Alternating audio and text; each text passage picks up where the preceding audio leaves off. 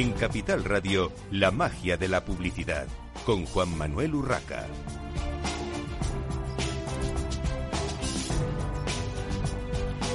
Buenos días y bienvenidos un viernes más a la magia de la publicidad en Capital Radio. Hoy tenemos con nosotros a Andrés Redondo, responsable de User Experience de Paradigma Digital. Eh, bueno, tenemos también, perdón, a Monse, a Monse de Luis, directora de marketing de la Asociación de Marketing de España, eh, con la que hablaremos eh, en unos minutos. Andrés, Paradigma Digital, ¿qué es? Cuéntanos brevemente qué es Paradigma Digital. Buenos días. Eh, a mí me gusta definir a Paradigma eh, como una compañía que ofrece soluciones. Eh, ofrece soluciones tecnológicas, ofrece soluciones de estrategia, ofrece soluciones de diseño ante necesidades o problemas que tienen otras empresas. Bueno, y hace unos días, Andrés, escribías un post en el blog de Paradigma Digital con un titular que como mínimo llamaba mucho la atención a los que, bueno, pues de alguna manera tenemos relación o trabajamos en, el mundo de publicidad y, marketing y comunicación. Eh, imposible pasar inadvertido. Decías, cinco razones para que el telemarketing, por las que el telemarketing debe morir. Eh, tan mal están las cosas en ese en este digamos en, esta disciplina del, marketing bueno el, título es un poco bueno busca eso no llamar la atención. En realidad yo creo que a corto plazo eh, bueno el telemarketing sigue siendo bastante efectivo. Eh, es más eh, a largo plazo a medio plazo donde yo veo que, que es una herramienta que no que no va a servir para dar los frutos que estaba dando hasta ahora bueno, y dices también que el telemarketing es intrusivo, algo que, choca teniendo en cuenta toda la información que las empresas tienen de sus clientes en cuanto a gustos, preferencias. Eh, es intrusivo, pero al mismo tiempo muy rentable para las empresas. ¿Dónde ves exactamente el, problema? Pues eh, yo creo que el problema es que eh, hay una palabra alemana que mm, yo he visto escrita últimamente mucho tiempo, que es Zeitgeist, que es como el espíritu de la época, es el espíritu de nuestro tiempo, ¿no? Y yo creo que, en el año en el que estamos está empezando, o llevamos unos años, que está cambiando ese espíritu, ¿no? Hemos vivido el principio de siglo que era todo basado muy en el low cost, incluidos los, los consumidores, nosotros, ¿no? Abrazábamos el low cost como solución eh, perfecta y digamos que ahora mismo eh, queremos el usuario estar en el centro del proceso, tener el control de cómo queremos consumir y cómo necesitamos recibir la atención de las empresas. Entonces, cualquier, eh, digamos, forma de que la empresa se dirija al usuario sin que éste lo solicite, ahí es donde veo un problema, porque veo que el usuario de primeras tiene un rechazo hacia ello. A mí el símil que veo es como si vas por una calle, por una calle de tu barrio, eh, y un comercio, el comerciante sale y te coge de, la pechera y te dice, ven, que, sé que te gusta mucho el jamón serrano y lo tengo de oferta, ¿no? Pero es que yo ahora voy a recoger a mi hija al colegio, no quiero entrar. Pues es un poco el símil de lo que está eh, eh, ocurriendo en la experiencia digital y no me parece apropiado.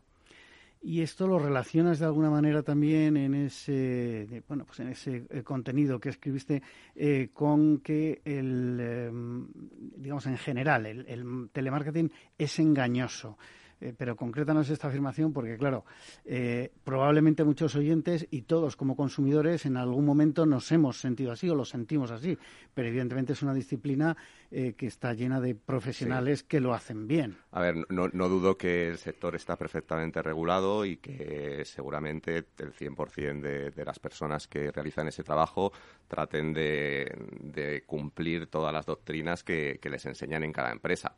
El problema que veo es que eh, seguramente, no sé si la regulación está perfectamente adaptada, pero cuando una persona está recibiendo una oferta por teléfono, eh, creo que no es capaz de atender todo lo que es la letra pequeña o todo lo que son todos los condicionantes de esa oferta que le están realizando, ¿no? Entonces, no es que desde el punto de vista legal sea algo que puedas ir y denunciar, porque seguramente en esos 10 minutos de llamada, 15 minutos de llamada, en algún momento te estén informando de todas esas cosas, pero es tal la cantidad de información que recibe el usuario en esos momentos que a mí personalmente me resulta complicado creer que todo el mundo que está firmando una oferta telefónica eh, esté entendiendo todo lo que ella implica. Por eso digo que me resulta, es como la letra pequeña que aparece en los anuncios, así eh, deprisa y corriendo. es legal, pero nadie se está dando cuenta de lo que viene ahí abajo y por eso digo que me resulta engañoso. ¿Y cómo debería, según tú, evolucionar el telemarketing para que sea mm, más que menos engañoso, que sea mejor eh, y, que las prácticas sean mejores de cara al consumidor? Eh, yo lo que considero al final es que tiene que ser el usuario el que sea proactivamente el que pida información o que pida contratar un producto o un servicio a la empresa, ¿no? Entonces, eh, nuestra idea eh, es la de, oye, todos los recursos que tenemos puestos para, para hacer telemarketing, para hacer venta directa, pues vamos a utilizarles para hacer atención al cliente. Entonces, eh, por ejemplo, si tú estás realizando un proceso digital de compra, tener, por ejemplo, un botón de, oye, necesito consultar esto con un operador ahora mismo, ¿no? Eh, es una mezcla entre lo digital y lo humano, donde creo que puede eh, radicar el éxito de los procesos.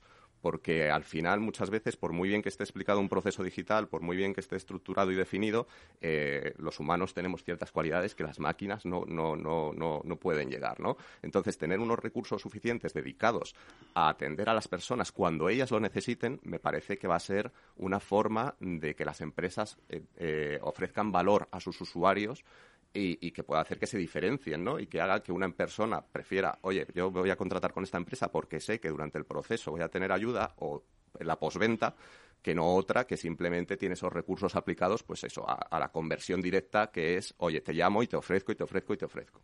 Pero Andrés, al final lo que estás eh, indicando de alguna manera, o estás eh, sí, indicando el camino digital cuando todavía hay muchos consumidores que o no tienen acceso eh, y, muchas veces no tienen acceso no por medios, sino por conocimiento. Estoy recordando el famoso tema de, la banca, eh, de, la gente mayor que, no es que no quiera o no tenga eh, su tarjeta, no tenga esa tarjeta de plástico para llegar a un cajero, sino que no se encuentra cómodo o incluso no entiende cómo funciona el cajero.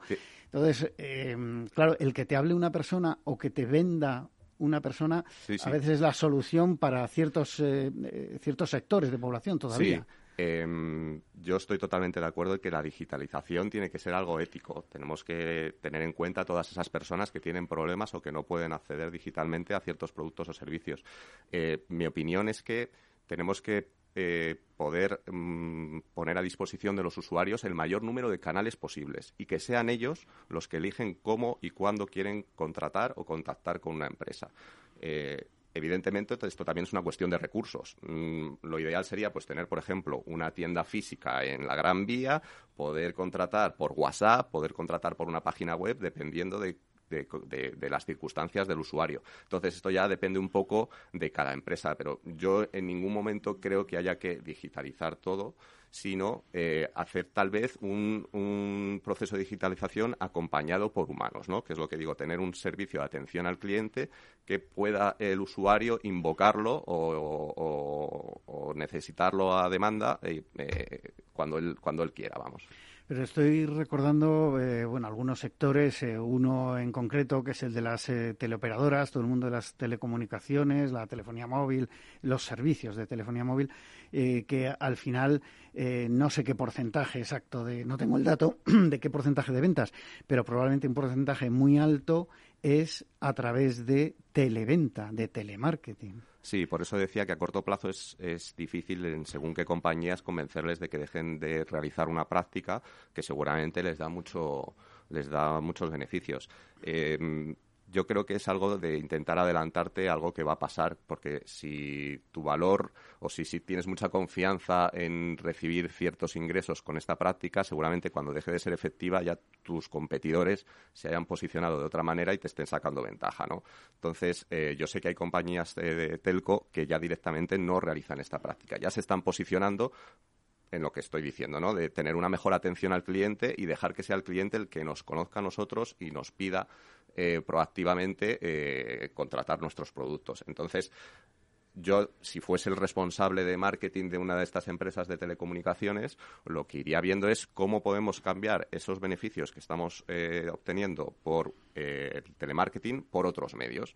Pues ya pueden ser por landings, pueden ser por incluso, pues, si puedes tener un puesto físico, un lugar físico de venta, o, diferentes estrategias que combinen pues eso, ser intentar la conversión directa eh, de forma inmediata con planes más a medio plazo de, oye, vamos a ir posicionándonos en el valor que da tener una atención al cliente diferencial, porque al final las telcos eh, eh, son un commodity, un, servicio que ya todos los usuarios tenemos y está claro que por precio ya no se van a diferenciar que es lo que han venido haciendo durante años. Al final había telcos que eran eh, que, decían que su servicio era el mejor y tenía un precio y luego empezaron a tener las segundas marcas que lo que hacían era competir por precio.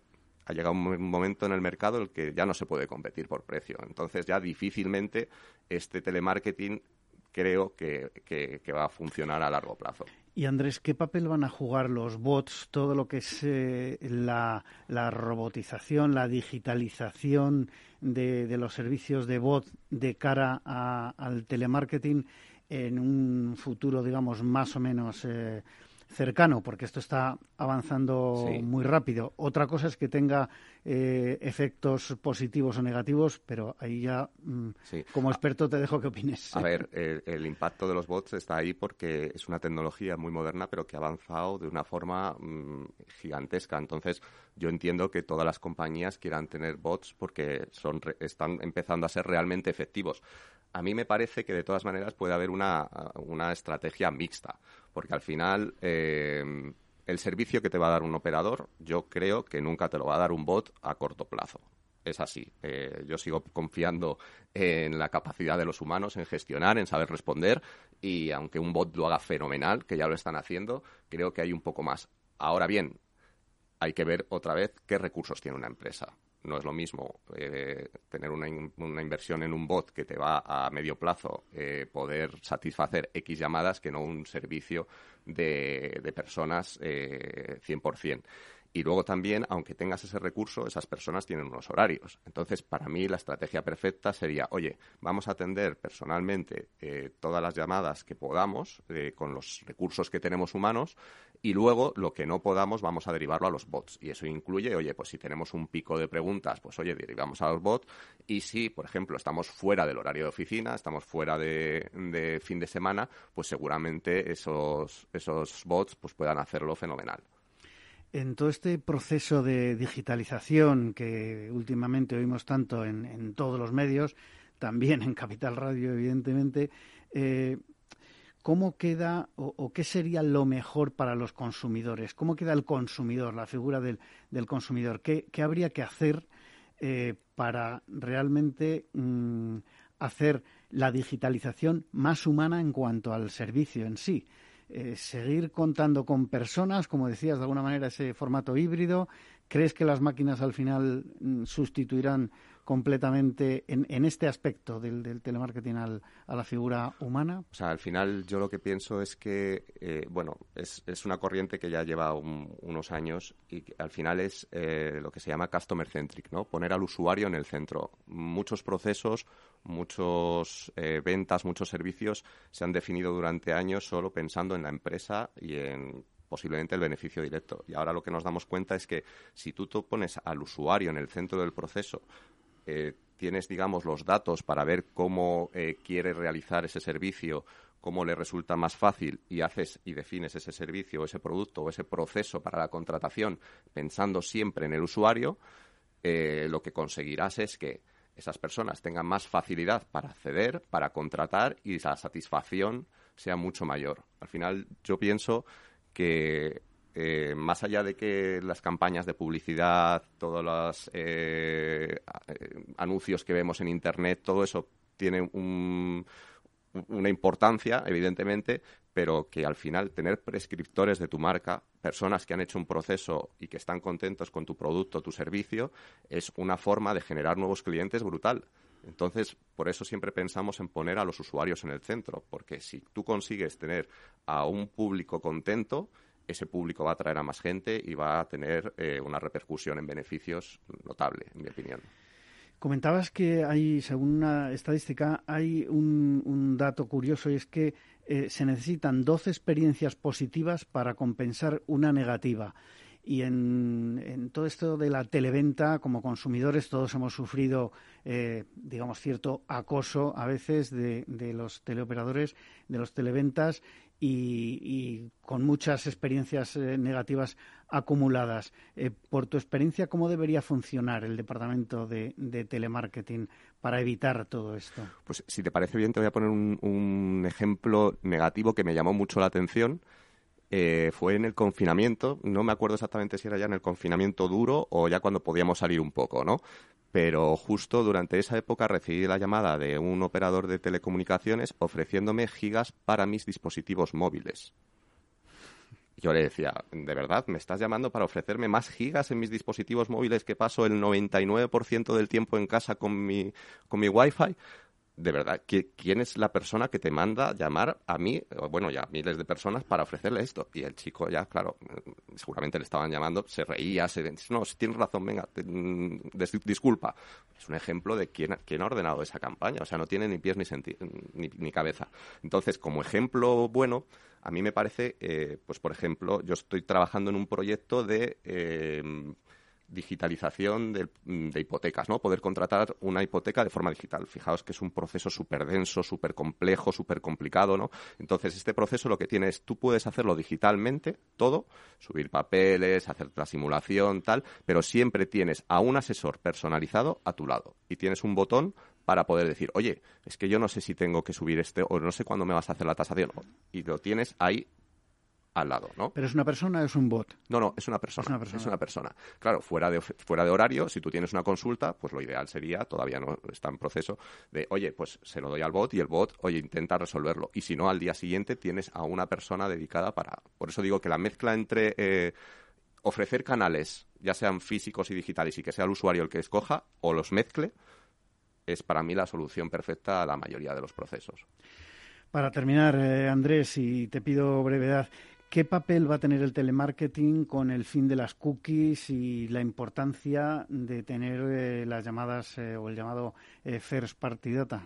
O sea, si no, estoy muy metido en, exactamente a nivel regulatorio qué va a impedir próximamente, pero a mí me parece que si encima el telemarketing puede segmentar menos de lo que puede hacer hasta ahora porque va a tener menos conocimiento de los usuarios, pues evidentemente será todavía peor yo le veo un futuro muy incierto. Bueno, pues eh, hasta aquí la entrevista a Andrés Redondo, responsable de User Experience de Paradigma Digital. Muchísimas gracias por haber estado esta mañana de viernes con nosotros. Nosotros continuamos eh, con Monse de Luis, eh, directora de marketing de la Asociación de Marketing de España. Monse, bueno, se ha publicado ya, se ha hecho público, se presentó hace unos días la lista larga de los premios nacionales de marketing 2022. Eh, por tener el, dato, ¿cuántas candidaturas se han inscrito en esta edición?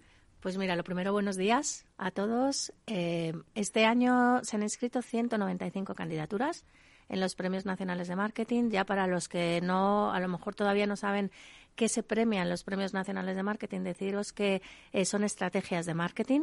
Entonces, bueno, pues tener 195 estrategias de marketing exitosas que pueden optar a estos premios, pues para nosotros ya es, eh, ya es un, un primer éxito. Em, ya sabes que el proceso, cómo, cómo se ha desarrollado, se está desarrollando hasta ahora. Una vez que recibimos esas 195 candidaturas, son los miembros del jurado, que en, en este año hay 21 miembros del jurado, eh, los que por grupos han ido seleccionando las 15 mejores casos por categoría. Tenemos seis categorías que son eh, generales, eh, 100% eh, estratégicas y tres categorías que son individuales. Entonces, ahora mismo, pues eh, estamos en el proceso de la lista larga, como tú bien has dicho, ya se ha presentado. Eh, tenemos 90 categorías que los miembros del jurado desde ayer pueden empezar a, analizar y a seguir debatiendo. Y luego hay eh, tres categorías personales también con 15 casos por categoría. Entonces, bueno, pues mucho trabajo todavía queda. Mm, bastante, porque además, eh, hasta donde yo sé, porque ya es la decimocuarta edición, corrígeme si me equivoco, Monse, eh, es bastante trabajoso. O sea, no es eh, aquello de ver eh, una campañita de publicidad y ya está. Eh, digamos que estudiar una estrategia de las que se presentan a los premios nacionales de marketing es algo, pues bueno, complicado y, y, que lleva su trabajo a los jurados. Eh, me ha llamado la atención la incorporación de una nueva categoría, Monse, que es Mejor Equipo de Marketing, eh, por primera vez este, este año como novedad. ¿Qué se premia exactamente y, a qué se refiere? ¿A, agencias, a equipos de marketing de agencias, de anunciantes, a cualquiera de ellos, ambos? Pues mira, eh, realmente, ¿por qué ha surgido esta nueva categoría de equipo de marketing? Nosotros siempre, eh, siempre cuando, cuando premiamos cualquiera de las, cuando premiábamos cualquiera de las categorías anteriores, lo primero que decían al reconocer, eh, bueno, al dar las gracias por el premio que habían obtenido es todo es gracias a nuestro equipo.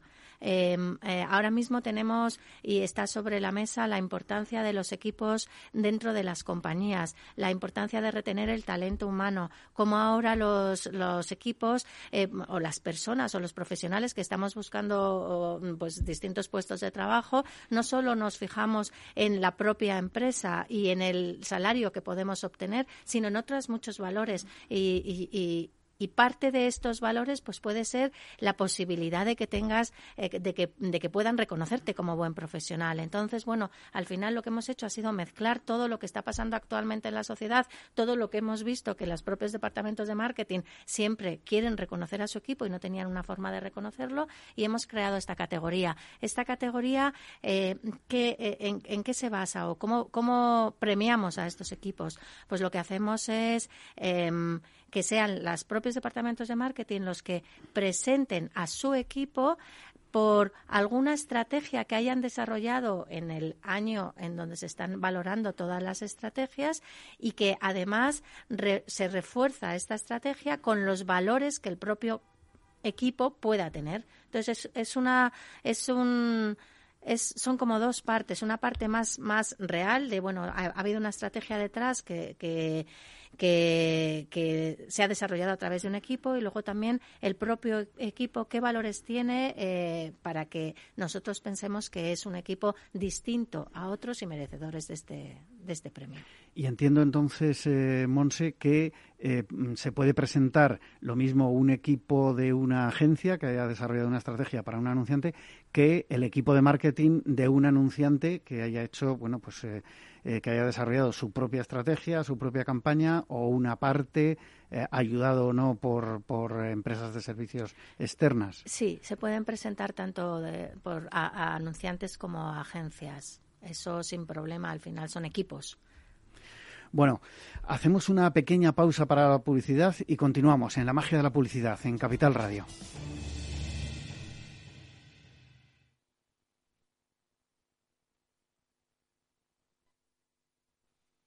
Capital Radio, la genuina radio económica.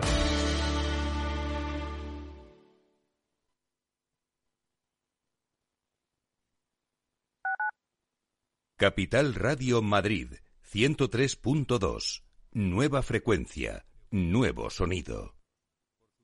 Gráficas Naciones. Más de 50 años de experiencia en el sector de las artes gráficas. Apostamos por la última tecnología tanto en impresión offset como en digital y gran formato. Realizamos todo tipo de impresión. Tarjetas de visita, folletos, libros, vinilos, decoración y montaje de stands. Más información en el 91 629 2145 o en gráficasnaciones.es.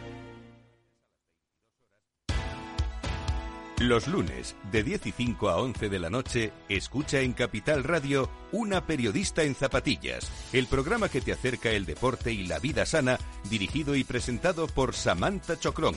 Información sobre carreras, entrevistas a profesionales de la salud, la solidaridad en el mundo del running, todo esto y mucho más te lo ofrece Samantha Chocrón, una periodista en zapatillas.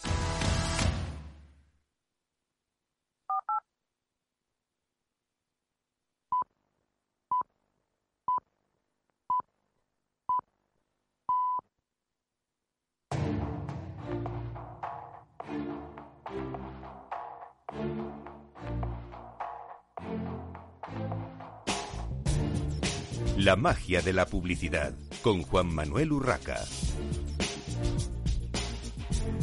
Continuamos en esta mañana de viernes en la magia de la publicidad en Capital Radio, hablando con Monse de Luis, directora de marketing de la Asociación de Marketing de España. Y en un ratito tendremos a Álvaro Alés, eh, director de 360 grados Marketing y Comunicación. Pero continuamos hablando de los premios de marketing con Monse, porque eh, me gustaría, Monse, que repasásemos eh, esa lista larga con sus diferentes categorías y, bueno, por conocer eh, ese primer, primer filtro mm, de las 195 candidaturas que, nos, que se han presentado, que nos comentabas, eh, cuéntanos quiénes han sido los finalistas, eh, esa, lista larga, perdón, no finalistas, en, en marca. Ya sabes que lo que se premian son estrategias dirigidas a la eh, bueno, pues a, cualquier desarrollo de marca exitoso. Cuando hablo de desarrollo de marca me refiero a un nuevo reposicionamiento, a un nuevo rebranding. Eh, y bueno, pues ha habido, la verdad, es que eh, pues bastantes candidaturas presentadas, pero al final se ha tenido que hacer un filtro. Y si quieres, pues te, te, te, leo las candidaturas que, que tenemos hasta ahora, que son Aloha Poké, que ya sabes que es eh, bueno una empresa de, de comida saludable eh, basado en el poké, BBVA, eh, Dominos, el clásico Es Plásticos, Fox TV, IFEMA, Lego, Marqués de Murrieta, Naturgy, Península, Santa Lucía Seguros, Santander, Telefónica y Voldam.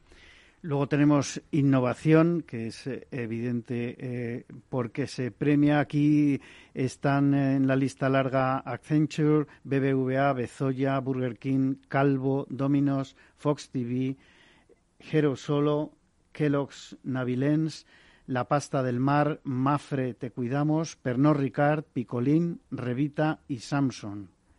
Exacto.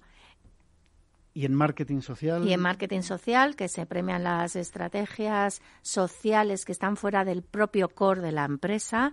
Eh, son Cofidis, Correos, Dove, eh, eh, Down España, Eurocaja Rural, FCC, Finish, Football Can, Heineken, IFEMA, la, la Ecuadrila, Médicos del Mundo, MSD, Real Betis Balompié y Too Good To Go. En internacionalización se premia eh, una marca española que mm, internacionaliza su, su, marca, que hace la estrategia de marketing hacia el exterior.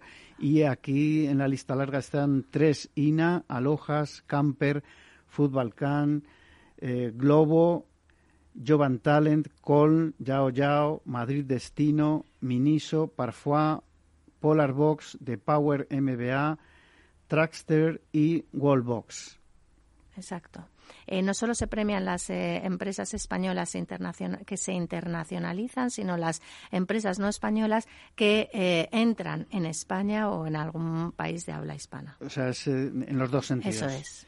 ¿Y en startups y pymes? Y en startups y pymes, pues tenemos Aloha Poké, AR Visión, Dative Roadward, Freshly Cosmetics, Eura, Convida, Lo Quiero, Lubets, Madrid Content School, Miresi, NeoAlg, Outbuys, Singularity Experts, and We Are Knitters, and Workout.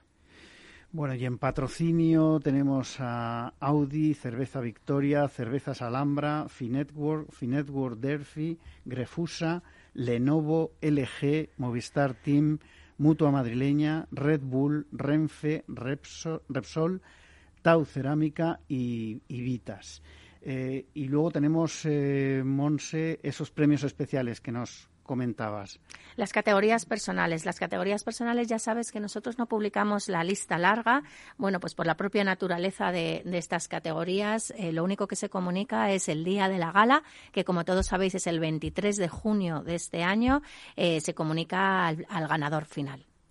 Y aquí tenemos mejor profesional de marketing, líder empresarial impulsor del marketing, mejor equipo de marketing del que ya hemos hablado y luego se da ese premio, el gran premio eh, nacional de nacional de marketing. Eso es. Bueno, eh, siguientes eh, fechas importantes en todo este proceso de los premios nacionales de marketing.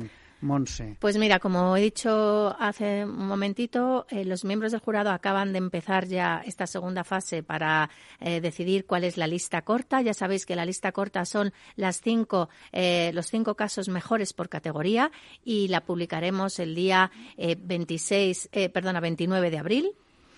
una vez que tengamos este, esta lista corta, el 26 de mayo se van a reunir otra vez los miembros del jurado para decidir los casos que van a ser premiados en esta edición, primero, segundo y tercer puesto en las categorías eh, mm, eh, más estratégicas y luego las categorías personales, primer puesto.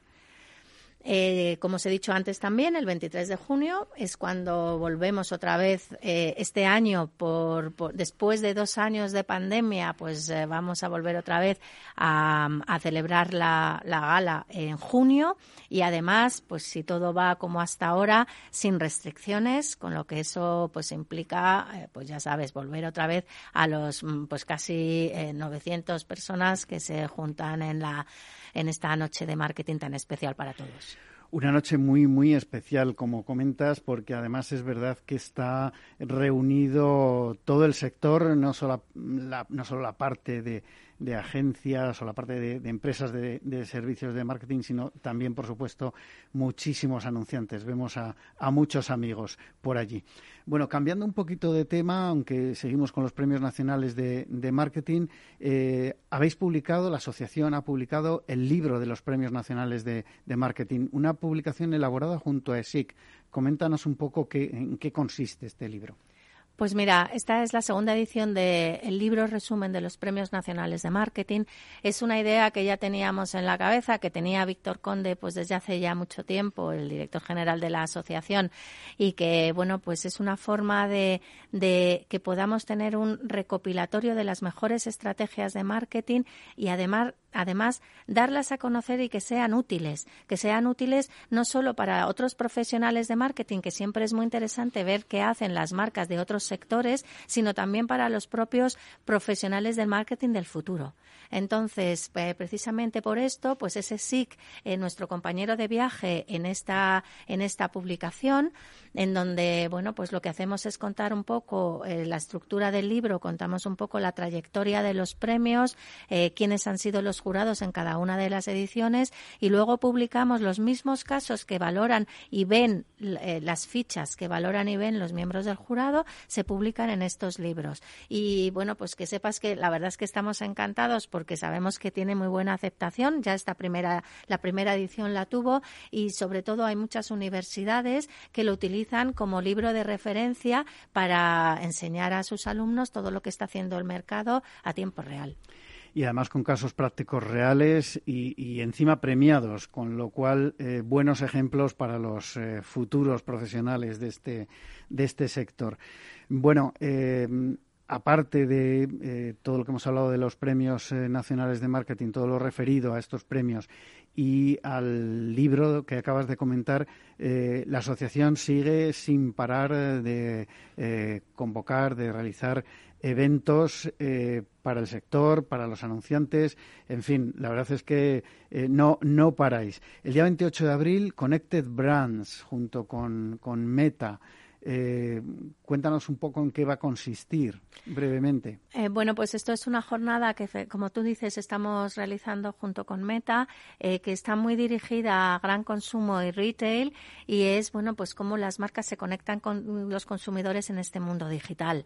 la verdad es que es, es además un evento mm, que todos, todos creemos que tiene mucha importancia ahora mismo por, por todo lo que está pasando, eh, pues bueno, por lo que están transmitiendo la eh, propio Meta y el nuevo universo metaverso, eh, bueno, pues qué, qué, mm, qué, papel tienen las marcas dentro de este nuevo universo y luego cómo se conectan las marcas entre ellas. Es un poco lo que estábamos hablando antes, ese mundo digital y ese mundo físico, cómo conviven, dónde está la omnicanalidad. Bueno, pues todo esto yo creo que se va a tratar en esta jornada a, la que os invito a todos el próximo 28. interesante porque además hay muchas dudas en, cómo eh, trabajar ese metaverso, este nuevo mundo digital.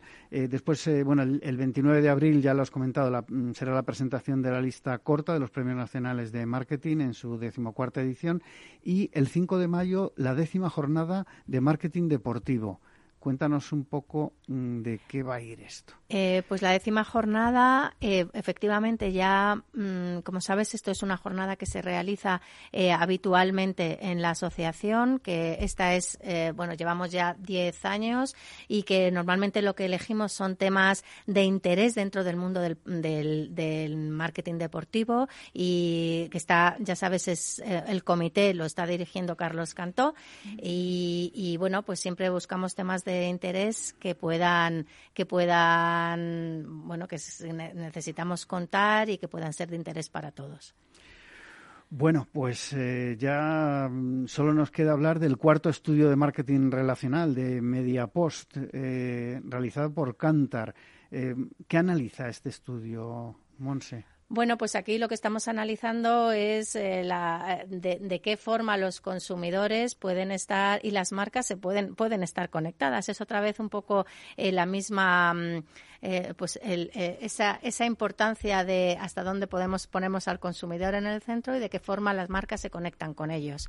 Entonces, pues bueno, sí, la verdad es que, que tenemos un montón de cosas todavía por contar. deciros también que que ayer estuvimos, eh, fuimos los anfitriones de eh, la European Marketing Confederation, el Forum, que somos miembros desde el año desde el año pasado y que bueno pues estamos trabajando juntos a nivel europeo para construir un, un, un, buen marketing y un marketing que sea que sea pues bueno ser, ser referentes de marketing a nivel no solo en las empresas sino también a nivel social. Y bueno pues fue nuestro primer año de, de, anfitriones y la verdad es que estamos encantados.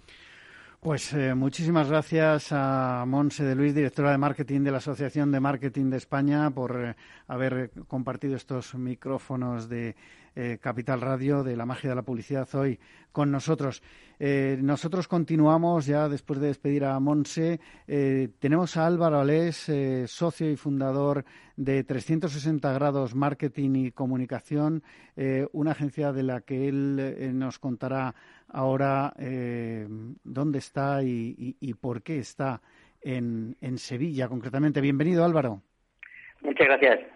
Bueno, cuéntanos. Buenos días a todos. hola, hola a Monse, que como ella sabrá, Víctor Conde eh, nos une una amistad y es eh, jurado español de los premios que, que vamos a. Ha sido este año jurado español de los premios que vamos a comentar casualmente.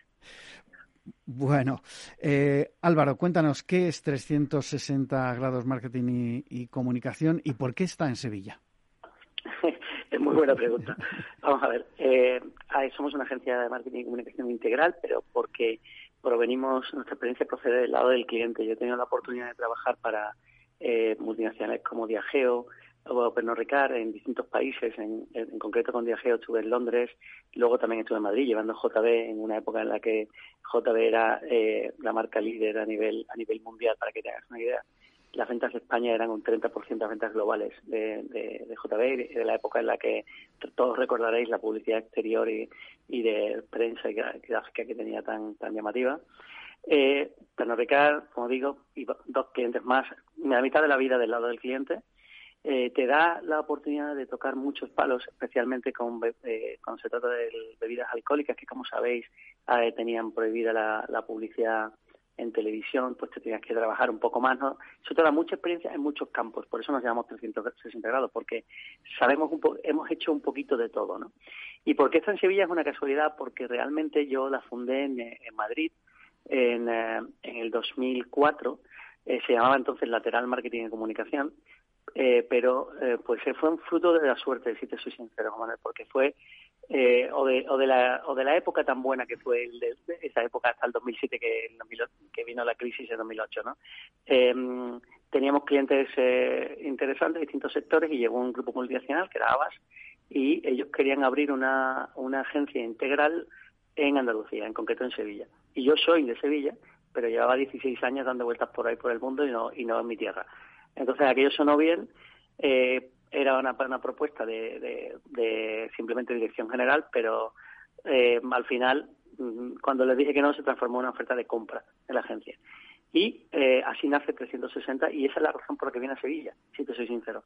Eh, después, pues ya nos asentamos aquí y la globalización de ahora pues ha traído que tengamos clientes de, de todas partes, incluido el cliente principal, que es un cliente con sede en el Reino Unido.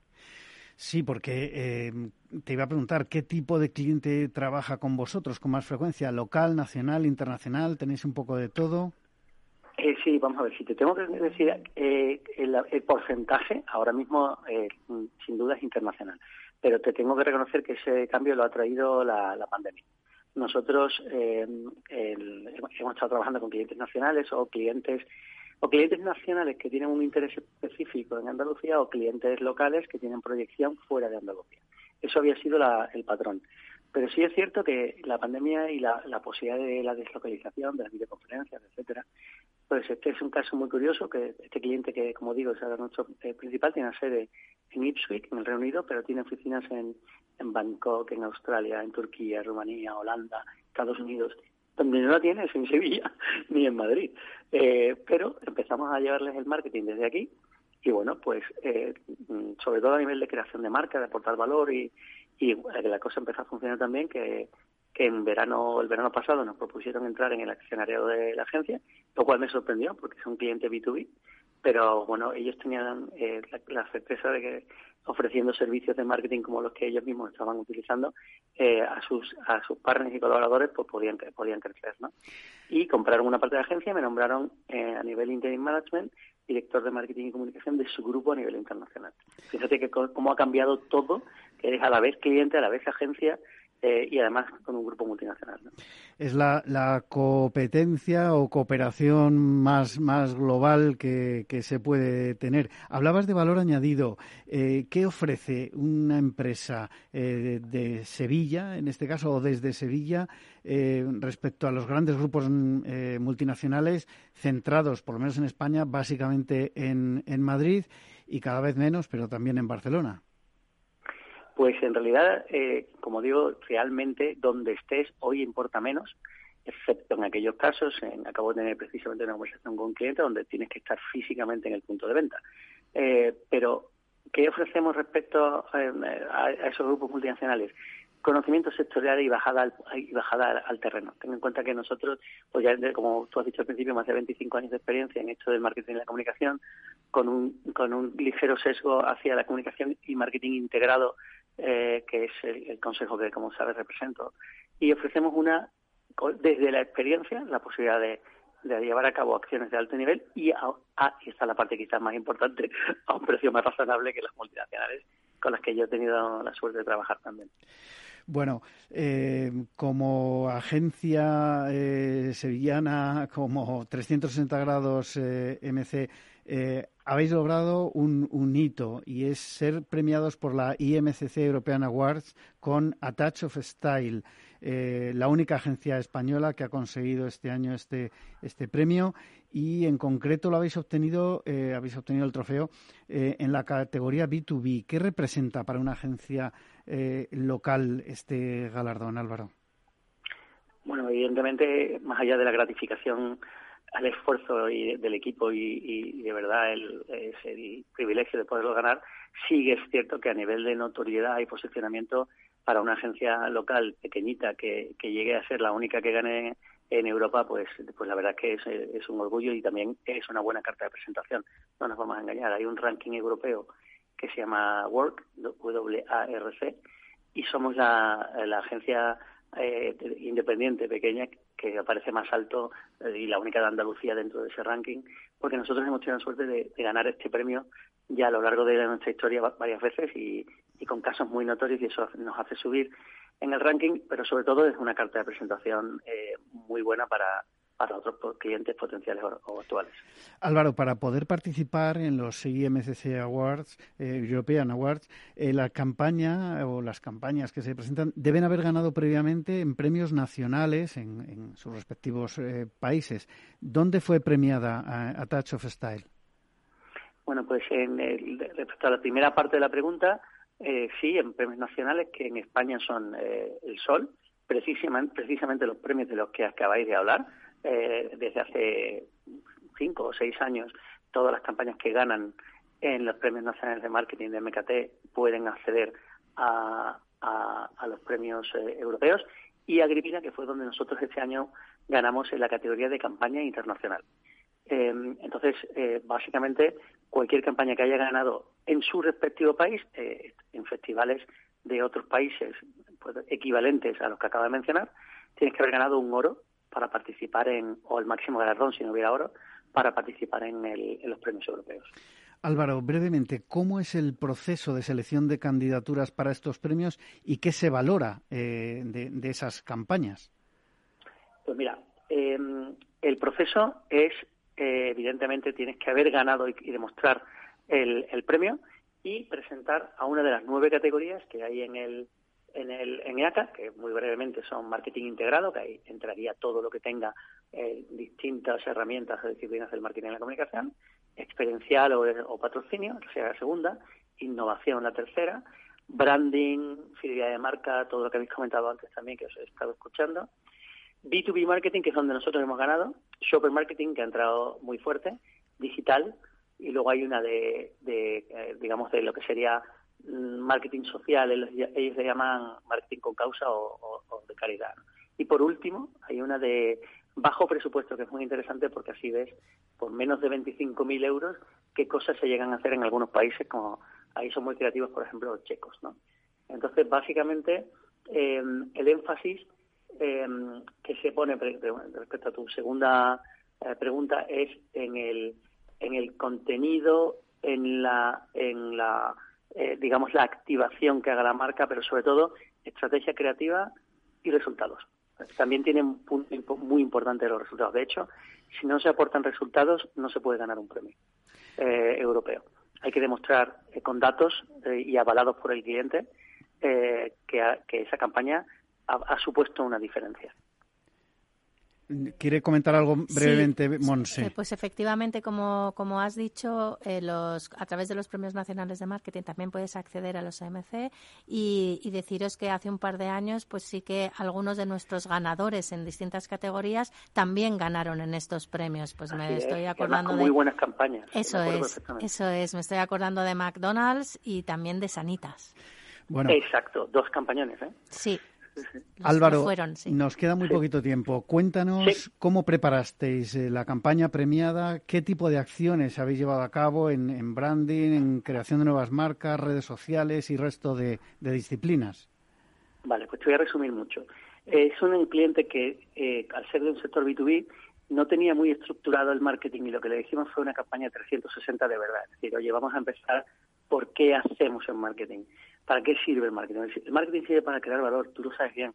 ¿Qué otro departamento se ocupa de que la marca valga más dinero? Y les dije a estos clientes, oye, si tuvierais que vender vuestro grupo multinacional, el método de valoración que sigáis da igual, pero la marca va a, va a ser un factor multiplicador.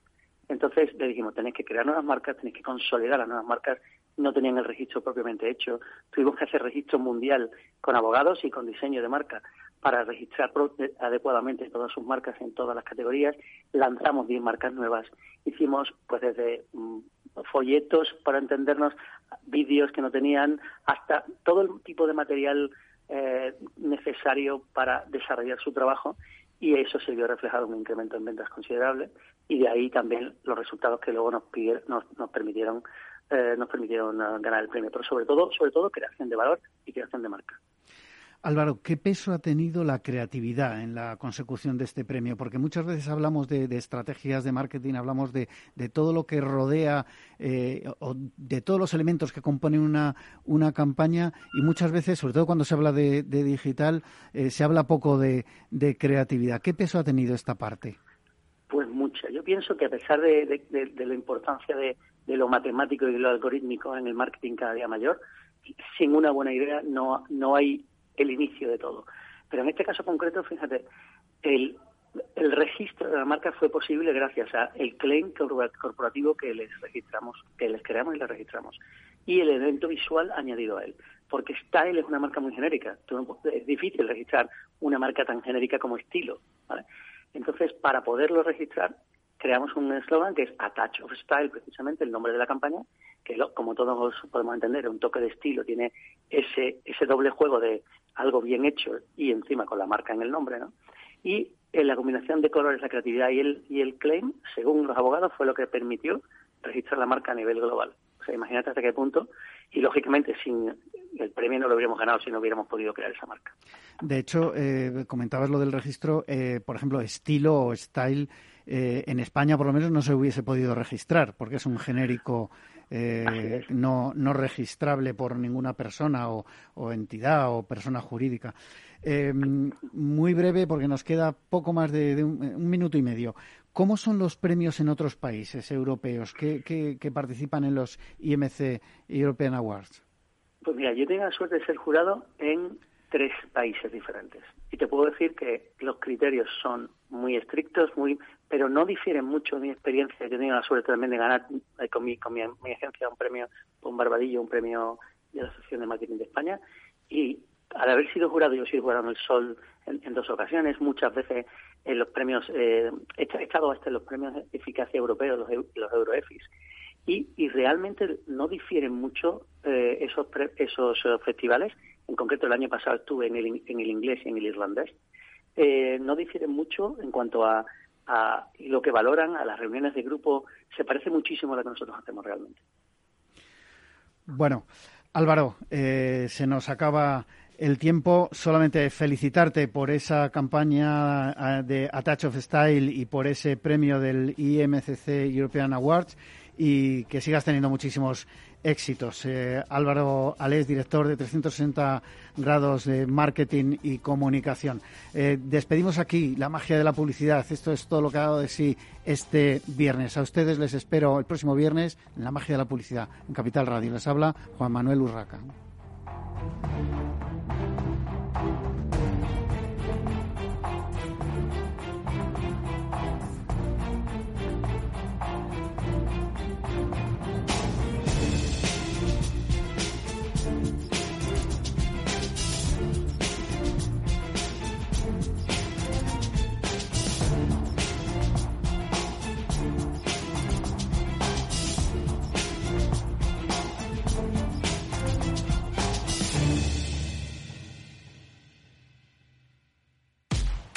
En abril, aguas Novi. El cambio climático lo ha cambiado todo y los riesgos son más y más imprevistos, como las sequías o el pedrisco. Por eso necesitas un buen seguro agrario que garantice tu tranquilidad. Y ahora es el momento de contratar tu seguro de herbáceos. Agroseguro. Trabaja sobre seguro. Capital Radio Madrid 103.2. Nueva frecuencia. Nuevo sonido. Hemos creado un lugar para ayudarte a crecer, donde cada pregunta tiene su respuesta, donde acompañamos a empresas y autónomos en su camino hacia la digitalización y sostenibilidad, donde estar al día de ayudas y subvenciones, donde se impulsa la internacionalización de todos los negocios, con contenidos pensados para aprender, inspirar y crecer. Santander Impulsa Empresa, el lugar para avanzar. Disfruta de la mejor cocina gallega en Montes de Galicia. Todo un clásico moderno en el barrio de Salamanca. Disfruta de la variada dieta atlántica, de las mejores carnes y pescados tratados con respeto y transparencia y regados con una de las mejores bodegas de la zona. En grupo, en familia o en pareja, Montes de Galicia te ofrece el espacio perfecto en cada ocasión. Si mantienes la cabeza en su sitio, cuando a tu alrededor todos la pierden, si crees en ti mismo cuando otros dudan, el mundo del trading es tuyo. Trading 24 horas, un sinfín de oportunidades. Cuando ves la oportunidad, IG. Todas las operaciones conllevan riesgo. 76% de las cuentas de inversores minoristas pierden dinero en la negociación de CFD con este proveedor. Debe considerar si comprende el funcionamiento de los CFD y si puede permitirse asumir un riesgo elevado de perder su dinero. Mesa y Descanso es el programa donde Mar Romero te acerca cada fin de semana los mejores productos, te invita a disfrutar de los buenos vinos de cada denominación de origen y a conocer restaurantes y lugares de ocio con un encanto especial. Mesa y Descanso, los domingos a las 13 horas, aquí en Capital Radio. Madrid 103.2, Capital Radio.